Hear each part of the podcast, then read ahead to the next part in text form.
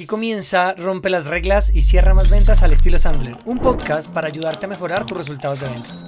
Nos han vendido una idea falsa de que vender es hablar mucho, convencer a toda costa, manipular y simplemente ofrecer un producto o un servicio.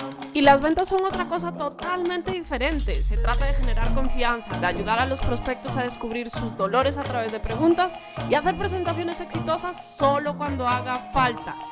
Quienes lo hacen así, nosotros los llamamos vendedores profesionales.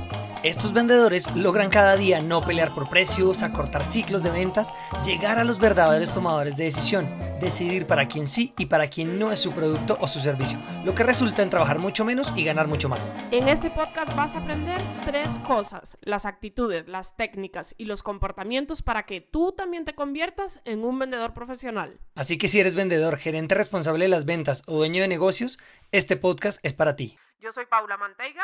Y yo soy Luis Guillermo Velandia. Somos entrenadores de Sandler Training, la compañía de entrenamiento en ventas y gerencia más grande del mundo y te damos la bienvenida a este podcast. Vamos a romper las reglas y a cerrar más ventas. Comenzamos. Bienvenidos a Rompe las Reglas y Cerramos Ventas, una nueva miniserie. Eh, arrancamos con esta miniserie de cuatro episodios, creo que va a estar muy jugosa, fue algo que nos habían estado pidiendo mucho. ¿Qué nos pasa cuando esto, esto, esto, esto y esto? Lo logramos clasificar con Pau en ocho errores que están arruinando tus ventas. ¿Cómo estás, Pau? Todo muy bien por acá, Luigi. Eh, estaba pensando en decir ocho errores es como poquito, ¿no? Sí. sí. Uno, comete como un sinfín. De hecho, no sé, al escucharte como me hizo trasladar al momento en el que conocí el método Sandler. O sea, realmente cuando fui conociendo cada una de las etapas y mi primer pensamiento fue, pues vendo de milagro. O sea, porque todos los errores que se pueden cometer los cometo toditos, toditos y esto es normal. Esto es normal porque pues como las ventas no hay una carrera que se llame ventas. Nadie dice de pequeño, ay, no, yo de mayor quiero ser vendedor. Entonces. Y, cuando, yo, cuando ya eres vendedor, tus tías o tu, no sé, tu familia te dicen, ay, vas a estar en ventas mientras consigues algo mejor, no te preocupes que ya, ya va a salir algo mejor. Total, incluso cuando soy dueño de, negocio, y pues nosotros como dueños de negocio lo, sabemos, pues uno de los, los principales... No hacemos eso. Sí, no, los presidentes si hacemos eso. Uno de los principales focos, de hecho creo que es nuestro principal foco, bueno, está muy a la par con otro, pero es vender. O sea, si no hay ventas, no hay empresa. Ya, uno puede decir, soy dueño de la empresa, bla, bla, bla. Pues sí, tu rol es vender. Entonces, bueno, hoy vamos a hablar de esos errores que están arruinando eh, tus ventas. Realmente eh, lo vamos a dividir en cuatro sesiones, ¿vale? Hoy nos vamos a enfocar en este episodio en dos de ellos. Entonces, Luigi, no sé quieres hacernos ahí. la parte número uno si nos estás escuchando en Spotify, este es el episodio número uno, van a ser cuatro episodios y de aquí en adelante, a diferencia de los episodios anteriores, vas a empezar a escuchar em, que cada tema lo vamos a estar dividiendo en cuatro episodios. También para que lo puedas ir digiriendo, digerir, se dice digiriendo, no sé, bueno. Eh, este es un podcast de ventas, no de, no de em, semántica ni gramática ni nada de eso. Entonces, para que lo vayas analizando y, procesando con, más calma. Entonces vamos a empezar con dos primeros errores. Y el primer error, Pau, que quería comentarte es reunirte con todo el mundo. Empezar a tener reuniones de venta con, como dicen Ay, Luis, pero es que todo el mundo es mi cliente. Como, es que a todo el mundo yo le puedo vender, ¿no? a todo. Entonces, reunirte con todo el mundo, como dicen en España, con todo Cristo. ¿Cuál es el problema, Pau, ¿Cuál es el problema y por qué es un error? ¿Por qué es un error reunirte con todo el mundo y cuál es el problema de estar haciendo esto? Luigi, yo creo que tiene muchas consecuencias negativas, ¿vale? La primera es que de tu 100% del tiempo, si te reúnes con personas que no vale la pena reunirse, no porque no sean personas o empresas válidas, sino porque no se van a convertir en tu cliente, ponle que si tú digamos, del 100% del tiempo estás dedicando el 50% de tu tiempo a reunirte con personas que no se van a convertir en tu cliente, pues literal, estás tirando tu tiempo. Algo que no se recupera. Todos tenemos el mismo tiempo en el mes y pues no estamos como para estar regalando. O sea, uno como vendedor tiene que entender que su tiempo es oro. De hecho, cuando uno Pau, esta semana, no sé si te acuerdas que hablamos que es, es mejor perder plata que perder tiempo, porque es que la plata sí la puedes recuperar en cualquier momento y, puedes mañana triplicar los ingresos que tenías esperados, pero el tiempo se acaba. Y, mira que hace poco vi un video con, no me acuerdo quién era, creo que era Tony Robbins o alguien de estos gurús, eh, super coaches del mundo, y él iba en un carro y una persona, una mujer se le aproximaba y le decía, em, dime en cuatro palabras algo que me cambie la vida. Y este compadre se queda 10 segundos pensando y le dice, te vas a morir. Y sabes que a veces nosotros, nosotros pensamos que la muerte... Imagínate, Pau, si yo te digo... Eso le pasa a otros. Exacto, si yo te dijera a ti como, oye, Pau, es que tú te vas a morir. Entonces uno es como, Uy, no, ¿cómo así? le dijeron que se iba a morir. Chicos, cuando tú naces, ya te han dicho que te vas a morir, nos vamos a morir, todos nos vamos a morir. Lo que pasa es que pensamos que nunca va a pasar. Entonces, por eso es que el tiempo no lo podemos votar y tenemos que aprovechar. Bueno, ya me puse demasiado romántico. yo, muy filosófico. yo me voy a ir un poco más terrenal. Vamos a volvamos a las ventas, volvamos a las volvamos A las ventas. El, el tema es que si tú estás desperdiciando, y de verdad piensa lo siguiente, del 100% de tu, de tu tiempo hoy, ¿Cuánto crees que estás desperdiciando? Piensa en esta semana solo o en la pasada. ¿Cuánto tiempo crees que le dedicaste a personas que no valía la pena que te reunieras con ellas? Escríbelo ahí en tu, en tu libreta, el cuaderno, lo que tengas a la mano, el móvil. ¿Sí? Si tú estás perdiendo, vamos a ser optimistas. El 30% de tu tiempo las posibilidades de que, llegues a tus metas pues son remotas. O sea, si has hecho un buen ejercicio de cuánto tienes que prospectar eh, para llegar a las metas, o sea, ya automáticamente difícilmente lo vas a conseguir. Eso número uno. Y número dos, cuando tú te estás reuniendo con personas que no valen la pena, pues entonces no va a haber cierre. ¿Eso qué significa? Que va a venir un no, un yo te llamo, yo te busco, un no te vuelvo a contestar nunca. Entonces, ¿qué pasa con la frustración? Pues la frustración sube ¿Por qué? Porque pues tú lo que vas a decir es, no lo estoy haciendo bien, no soy bueno vendiendo. Es que mi producto no se vende. ¿Cómo? Es que mi producto no se vende, es que estoy muy caro, es que está muy alto, está muy flaco, está muy gordo, lo que sea. Y, resulta que no es un problema del producto ni del proceso de ventas en sí mismo, sino de la prospección. Exacto. Entonces, de verdad, cuando uno llega a un punto en el que realmente solo se reúne con personas que valen la pena, Prácticamente, Luigi, no sé qué opines, pero la postura como vendedor tiene que ser la siguiente.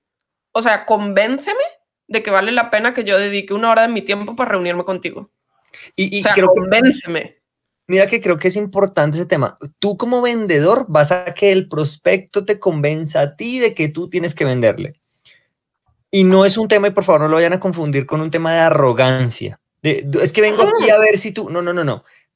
Es un tema de realmente entender el equilibrio que va a haber entre los clientes y los vendedores, entre prospectos y vendedores, y entender que es un proceso de, que hay muchas más personas a las cuales venderles que vendedores. Entonces, necesitamos utilizar bien ese tiempo. Yo creo que aquí, para, poder entender esto, Pau, eh, hay que entender, me gustaría que dejáramos claro un concepto que casi no se utiliza y yo creo que Aquí sí voy a, voy a decir em, una frase que casi no lo utiliza ninguna otro entre método de ventas, ninguna otra compañía de ventas, yo no los he escuchado decir esto, y es, tampoco me quiero apropiar, si alguien lo quiere usar, úselo, y es, usualmente, un vendedor súper tradicional solamente tiene en su cabeza clientes, y de hecho, eh, si estás escuchando esto en Spotify, te invito a que a veces veas estos episodios en YouTube, vas a encontrar lo mismo, solamente, bueno, que nos vas a ver a Pau y a mí, eh, a Pau guapa, a mí no tanto, entonces pues, eh, pero pues me vas a ver. Tan humilde, tan humilde.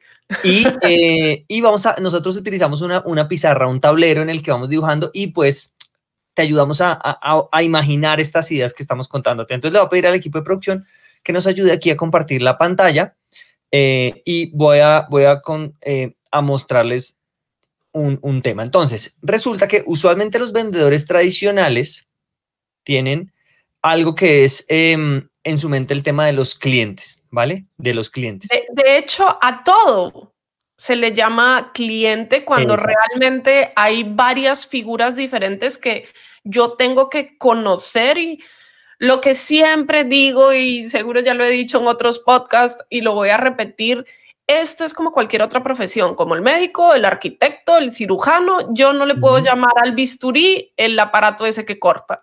O sea, tengo que entender los, los términos como dueño de negocio que vendo, como gerente comercial, como comercial, sea el que tenga, tengo que conocer los términos y vamos a ver esos tres tipos de, de personas que como vendedor tengo que conocer para saber con quién sentarme y con quién no.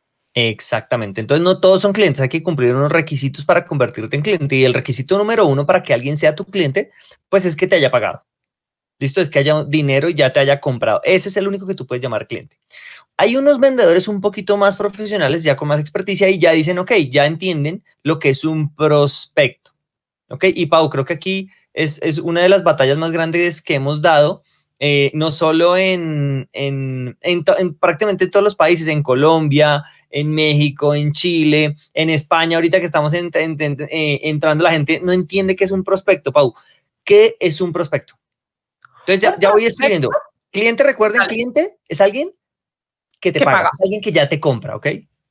Exacto. Entonces, un prospecto es una persona que tiene un reto, un problema, un deseo y está comprometido con resolverlo. ¿Qué significa que está comprometido con resolverlo? Que bien sea contigo o sea con otra persona o sea con el mismo, porque por ejemplo, si tú eres de esas personas que le venda a compañías, muchas veces las compañías lo que hacen es internamente resolver la situación. buscar afuera, pero a veces terminan resolviéndolo internamente. Pero el tema es que están comprometidos con resolver la situación. Eso es un prospecto. ¿Ok? Alguien que tiene un reto, un problema, un deseo y está comprometido con resolver esa situación contigo o con el que sea. Exacto. Ten en cuenta que hay niveles, cuando Pau dice está comprometido, hay niveles de compromiso, ¿no? Hay unos que dicen, bueno, quiero explorar para ver cómo lo podemos resolver quizás no vaya a tomar la decisión ya, pero quiero explorar. Ahí hay un compromiso pequeño. Hay otros que están, que te llaman y me dicen, Luis Guillermo, ¿sabes qué? Necesito que me mandes dos cursos. Oye, pero es que el precio subió desde, no importa, no importa, eh, inscríbeme dos personas. Entonces hay niveles de compromiso diferentes. Ok, antes del prospecto, y esto solamente lo saben los vendedores profesionales, y es que antes de los prospectos, del tipo de persona que es el prospecto, hay una persona más y es lo que conocemos como sospechoso. ¿Listo? Sospechoso. ¿Qué es un sospechoso? Es una persona que tiene unas características, ¿sí? Tiene características que lo pueden hacer un potencial prospecto. Pueden hacer un potencial prospecto. ¿A qué me refiero con esto? Dale, Luis. ¿A qué me refiero con esto? Que no, por ejemplo, un, para nosotros, estudiantes de universidad de, incluso puede ser estar estudiando negocios o emprendedores que tengan 16 años, para nosotros no son prospectos, no son, ni siquiera son sospechosos, porque no tienen unas características para por ser potenciales prospectos. ¿Por qué? Porque en general, y obviamente en cualquier cosa que tú digas en la vida, me vas a decir que hay una excepción, pero un pelado de 16 años, pues no tiene mil dólares para pagar un curso de 30 horas, ¿sí? Tendría que ir a hablar con sus papás y el papá ni siquiera está seguro si va a hacerlo o no. Entonces, es, para que sea sospechoso, tiene que tener unas características. Y ahí es donde tú empiezas a definir esto que eh, hemos hablado en otros temas, es tu avatar, tu cliente ideal, tu público objetivo, esas características que pueden hacer que, que sea. Entonces, tienes para entender este tema de no reunirnos con todo el mundo, lo primero que hay que entender es eso, Pablo. Sospechosos, prospectos, clientes, en ese orden hay unos, unas personas que van más rápido de sospechoso a cliente que otras. Hay unas que se quedan en sospechosas, hay unas que se quedan en prospecto y nunca llegan a clientes. Total. Y Luigi, sabes que yo quería puntualizar ahí un tema del sospechoso y que, claro, sospechosos son personas que tienen características que podrían hacer que se conviertan en un prospecto, ¿vale?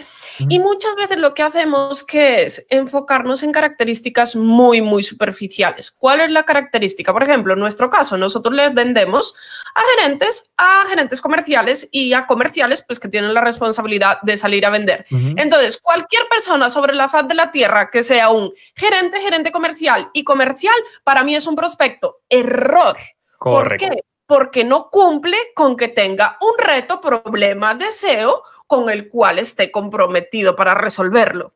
Correcto. Y, con otras cosas más sencillas, Pau, no es que es un gerente, pero él vive en Tuvalu.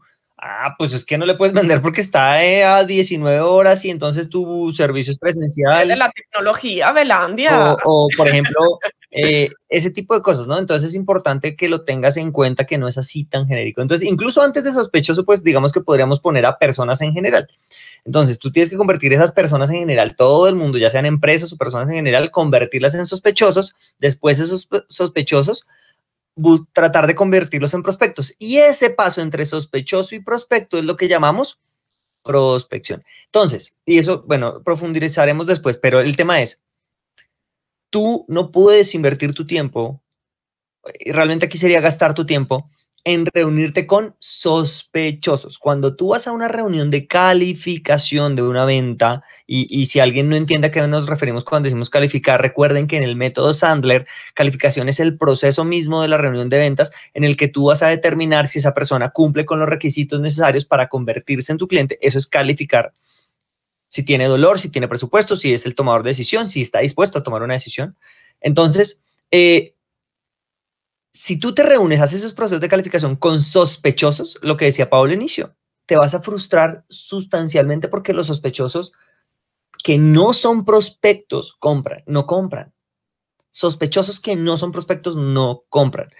¿En qué situaciones, o Pau, cómo puedo hacer yo?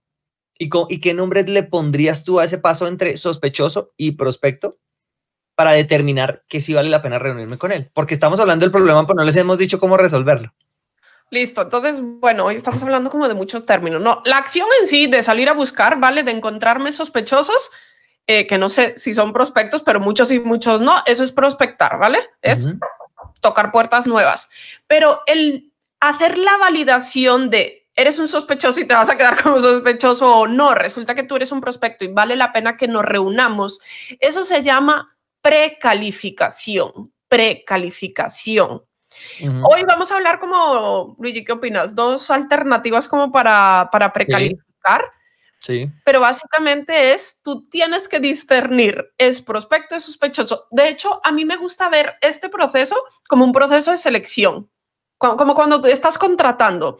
¿Por qué? Porque tú eh, recibes muchas hojas de vida o muchos currículums pero todos sirven para, para cubrir la vacante que tienes, pues no, seguramente no. Entonces tú primero qué haces, como prefiltras, que eso es la precalificación. Entonces tú dices como, este currículum no, nada que ver, ah, bueno, este tiene buena pinta, este no, nada que ver, y vas separando. Y entonces te quedas con unos cuantos currículums y con esos que haces, los llamas a entrevista y seguramente incluso haces una llamada antes de validación de esa, como, ¿será que sí, sí, sí? O alguno de ellos lo descartamos de una.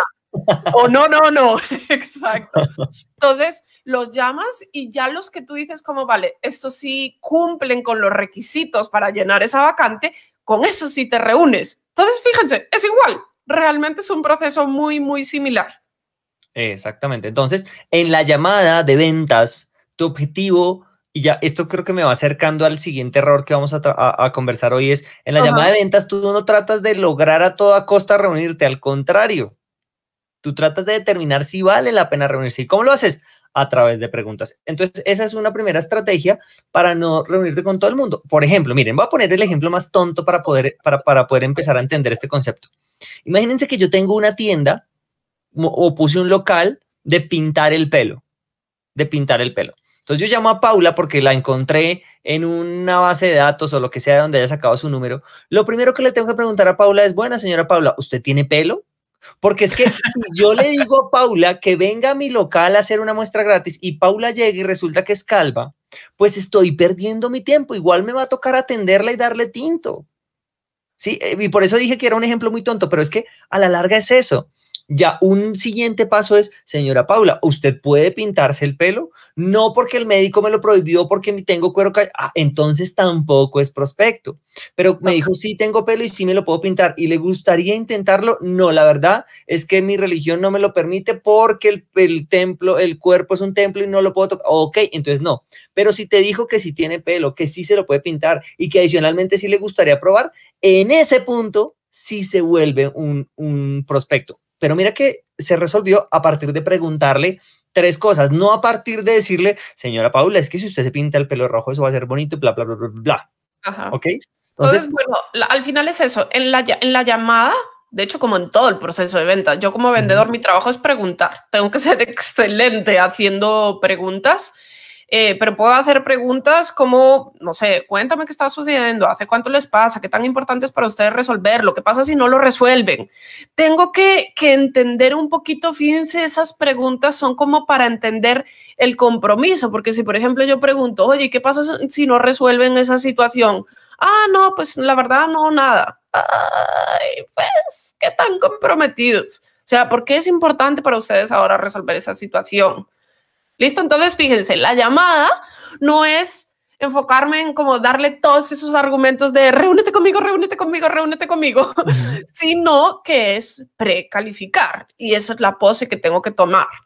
Exacto. Otra alternativa, Luigi, que, que, nosotros hemos utilizado mucho, es tener esa llamada inicial y hacer como un pasito más, que es eh, hacer un cuestionario. Es como explicarle a la persona como, mira, el siguiente paso que viene ahora es esto. Te voy a enviar un cuestionario, ahí vas a encontrar como las situaciones que en promedio a nuestros clientes les suceden como para que tú te califiques, tú te evalúes, me lo reenvías y con eso tomamos la decisión si vale la pena que nos reunamos. Entonces, tiene que para mí cuando, cuando, yo llegué a Sandler y, y descubrí esa estrategia me parecía como muy extraña, pero empecé a utilizarla y realmente funciona bien.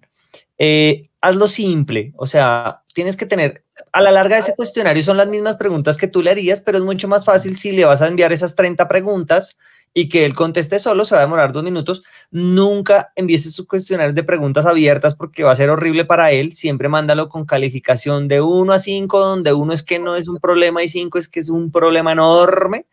Y entonces también eso te va a ayudar a una cosa, y es que si la persona te das cuenta que tiene una serie de problemas, puedes enfocar tu reunión porque él ya te dio una información inicial. Te dijo. claro, da un Exacto, el pelo, eh, las puntas se me abren mucho. Eh, Veo que estás preocupado por tu pelo. no sé, hoy, estoy con tema de pelos, entonces, eh, no, yo ya, ya, o sea, en un tiempo me preocupé y ahorita ya me resigné, ya estoy en el punto de resignación. Entonces, las puntas se me abren mucho, sí, cinco. Entonces tú ya sabes que en la reunión puedes empezar por ahí. Entonces te ayuda realmente a precalificar esa situación. Y hay una cosa, y esto se lo escuchaba una entrenadora de Sandler de no me acuerdo de dónde, pero ella les dice a alguien, les envía el cuestionario, Pau, y no lo responden. Entonces ella los llama antes de la reunión y les dice, oye, si no tuviste con todo el tema, saludando, bla, bla, bla, si no tuviste tres minutos para contestar este cuestionario. ¿Vale la pena pues que nos reunamos? ¿Vale la pena que gastes una hora en reunirnos? Y, fíjense la postura de precalificar, o sea, no es la postura de ser engreído, porque al final, seamos honestos, te estás ahorrando tiempo a ti, le estás ahorrando tiempo al prospecto, o sea, estás haciendo lo correcto para todos realmente. Le estás ahorrando tiempo al prospecto, tal cual, exactamente, correcto. Bueno, Pau, número uno, error número uno resuelto, ahí dimos muchas preguntas, si no tomaste nota, vuelve atrás y toma nota de, de esas alternativas, puedes empezar a construir tu cuestionario, acción, acción, acción. Exacto. Entonces, el primer error es reunirse con todo el mundo. No te reúnas con todo el mundo, reúnate solo con prospectos. Vamos al segundo error y es tratar de convencer a las personas. Tratar de convencer a los prospectos, bueno, a las personas, ¿por qué? Y vamos a lo que estamos hablando. Cuando estás en sospechoso, tratas de convencer al sospechoso para que te dé una reunión. Cuando estás en prospecto, tratas de convencer al prospecto para que se vuelva cliente.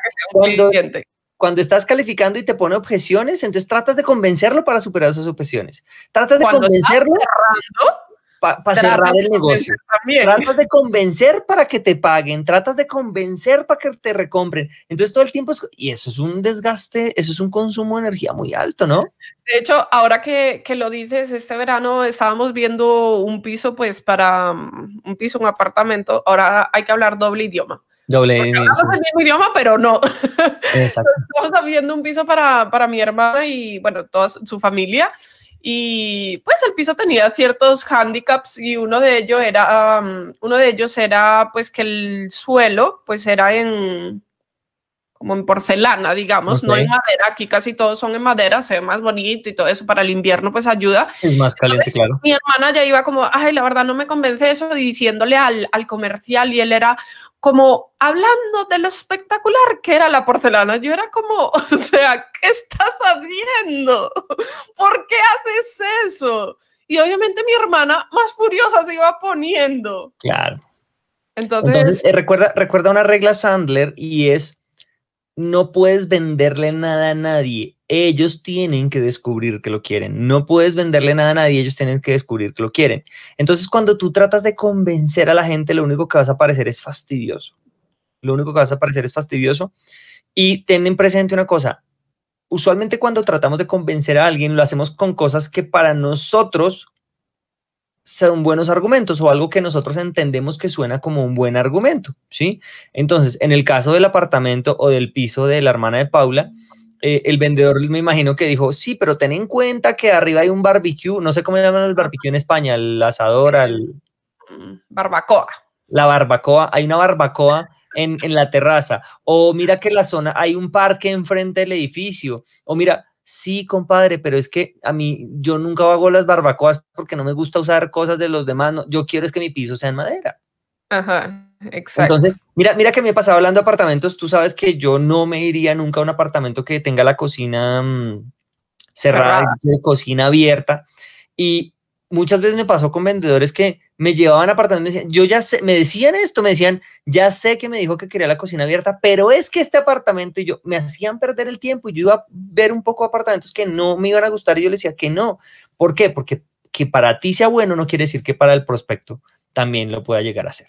¿okay? Entonces, aquí, Luigi, yo creo que es que todo pasar de vendedor tradicional a vendedor profesional obviamente requiere de conocer técnicas, pero al final también es como un switch, un cambio en la postura. ¿Ok? Entonces, generalmente, ese súper error que es em, convencer requiere de qué? De pasar a la postura de, pues yo no voy a convencer a nadie porque no hay nada más horrible que venderle a alguien que no quería comprarte, porque eso pasa, ¿vale? Cuando eres muy, muy persuasivo, y hay personas que son muy, muy persuasivas, son buenas siendo persuasivas, le venden a personas que después se arrepienten y eso es un problemón. Mi postura tiene que ser, y durante todo el proceso, ya lo vimos en el primer error, yo lo que voy a hacer es, no voy a ir a convencer, yo voy a ir a descubrir ¿Tiene lo necesario para ser mi cliente o no? Yo voy a hacer preguntas para que, oye, primero, ¿tiene retos que yo resuelvo? ¿Deseos que yo resuelvo? Porque pudiera ser que no.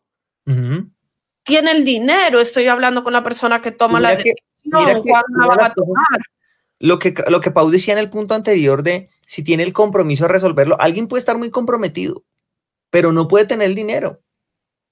Entonces, ¿está comprometido? Sí, y ahí ya se volvió prospecto y por eso valió la pena reunirme con él. Pero no todos, a ver, que hagas una buena precalificación no implica que en la calificación todos se van a volver clientes por diversas razones, ¿listo? Solamente que estos dos puntos que estamos hablando iban a subir sustancialmente tu porcentaje de cierre por dos temas. Uno, porque, mm, porque pues vas a ser más efectivo y segundo, porque vas a tener más tiempo en buscar más gente y entre más gente busques, pues más negocios vas a cerrar. Total. Entonces, la, forma de, solventar este error es cambiar tu postura a la hora de vender. O sea, vender no consiste en, en convencer. De hecho, a mí como que es como un puñal cada vez que dicen como, ah, no, pues para ser comercial solo se necesita hablar mucho y ya.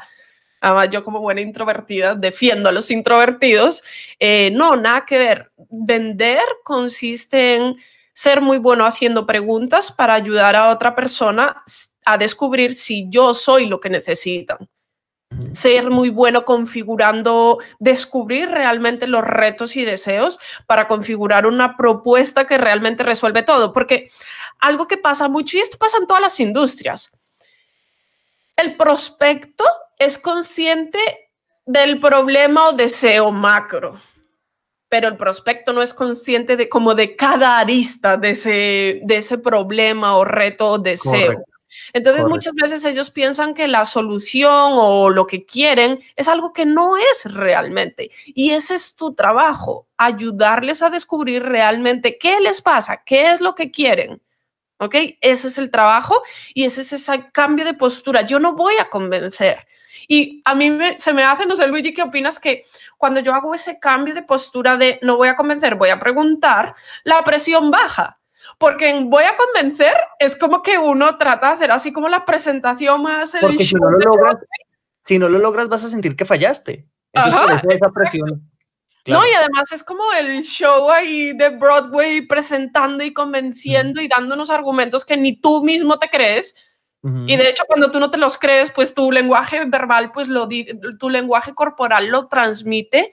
Y cuando voy a preguntar es mucho más fácil, mucho, mucho más fácil, porque de verdad las reuniones de ventas son muy parecidas, muy, muy parecidas con un prospecto y con otro. Obviamente, pues la experiencia hace que, que seas mejor haciendo buenas preguntas y preguntas diferentes que al inicio no se te ocurren, pero baja la presión demasiado, demasiado. Correcto. Entonces, bueno, para resumir, y le voy a pedir aquí al equipo de producción que nos ayude a, compartir una nueva, una nueva pantalla. Eh, para hacer un resumen y, mientras ah, podemos hacer esto para las personas que están viendo esto en vivo, les recuerdo a los que están escuchando esto en Spotify que pueden vernos en vivo. Si quieres estar acá en estas sesiones, vernos en vivo y hacer preguntas, porque ahorita que ya se está terminando este episodio, nos quedamos con las personas que están en vivo para resolver dudas, preguntas y darles un poquito de asesoría en lo que, en lo que, en sus negocios, en sus propias empresas. Eh, pues nos puedes encontrar todos los miércoles a las 12 del día de Colombia a las 6 de la tarde de España. Bueno, muy pronto van a ser las 7 de la noche en España. Bueno, ustedes lo llaman 7 de la tarde, ¿no? También. Sí, es que todavía es de... Eso, entonces 7 de la tarde en España y puedes conectarte a nuestro canal de YouTube y verlo ahí. ¿Listo? Entonces, básicamente, para resumir, tenemos error número uno, reunirse con todo el mundo. Para esto, entonces, define si es sospechoso o prospecto. Y segundo, precalifica antes de reunirte, ¿vale? Pau, el punto número dos entonces, en el número, punto número dos, vimos que el grave error es tratar de convencer.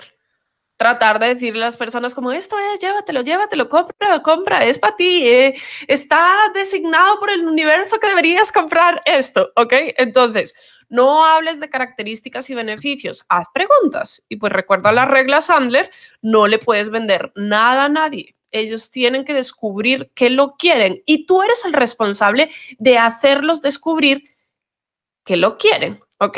Y pues como siempre les decimos, si tienes amigos conocidos que son gerentes responsables de salir a vender, son gerentes comerciales o son comerciales y crees que estos episodios pueden ser interesantes para ellos, que les pueden ayudar a resolver problemas y deseos, eh, pues nada, comparte este podcast y esperamos verte en el próximo episodio.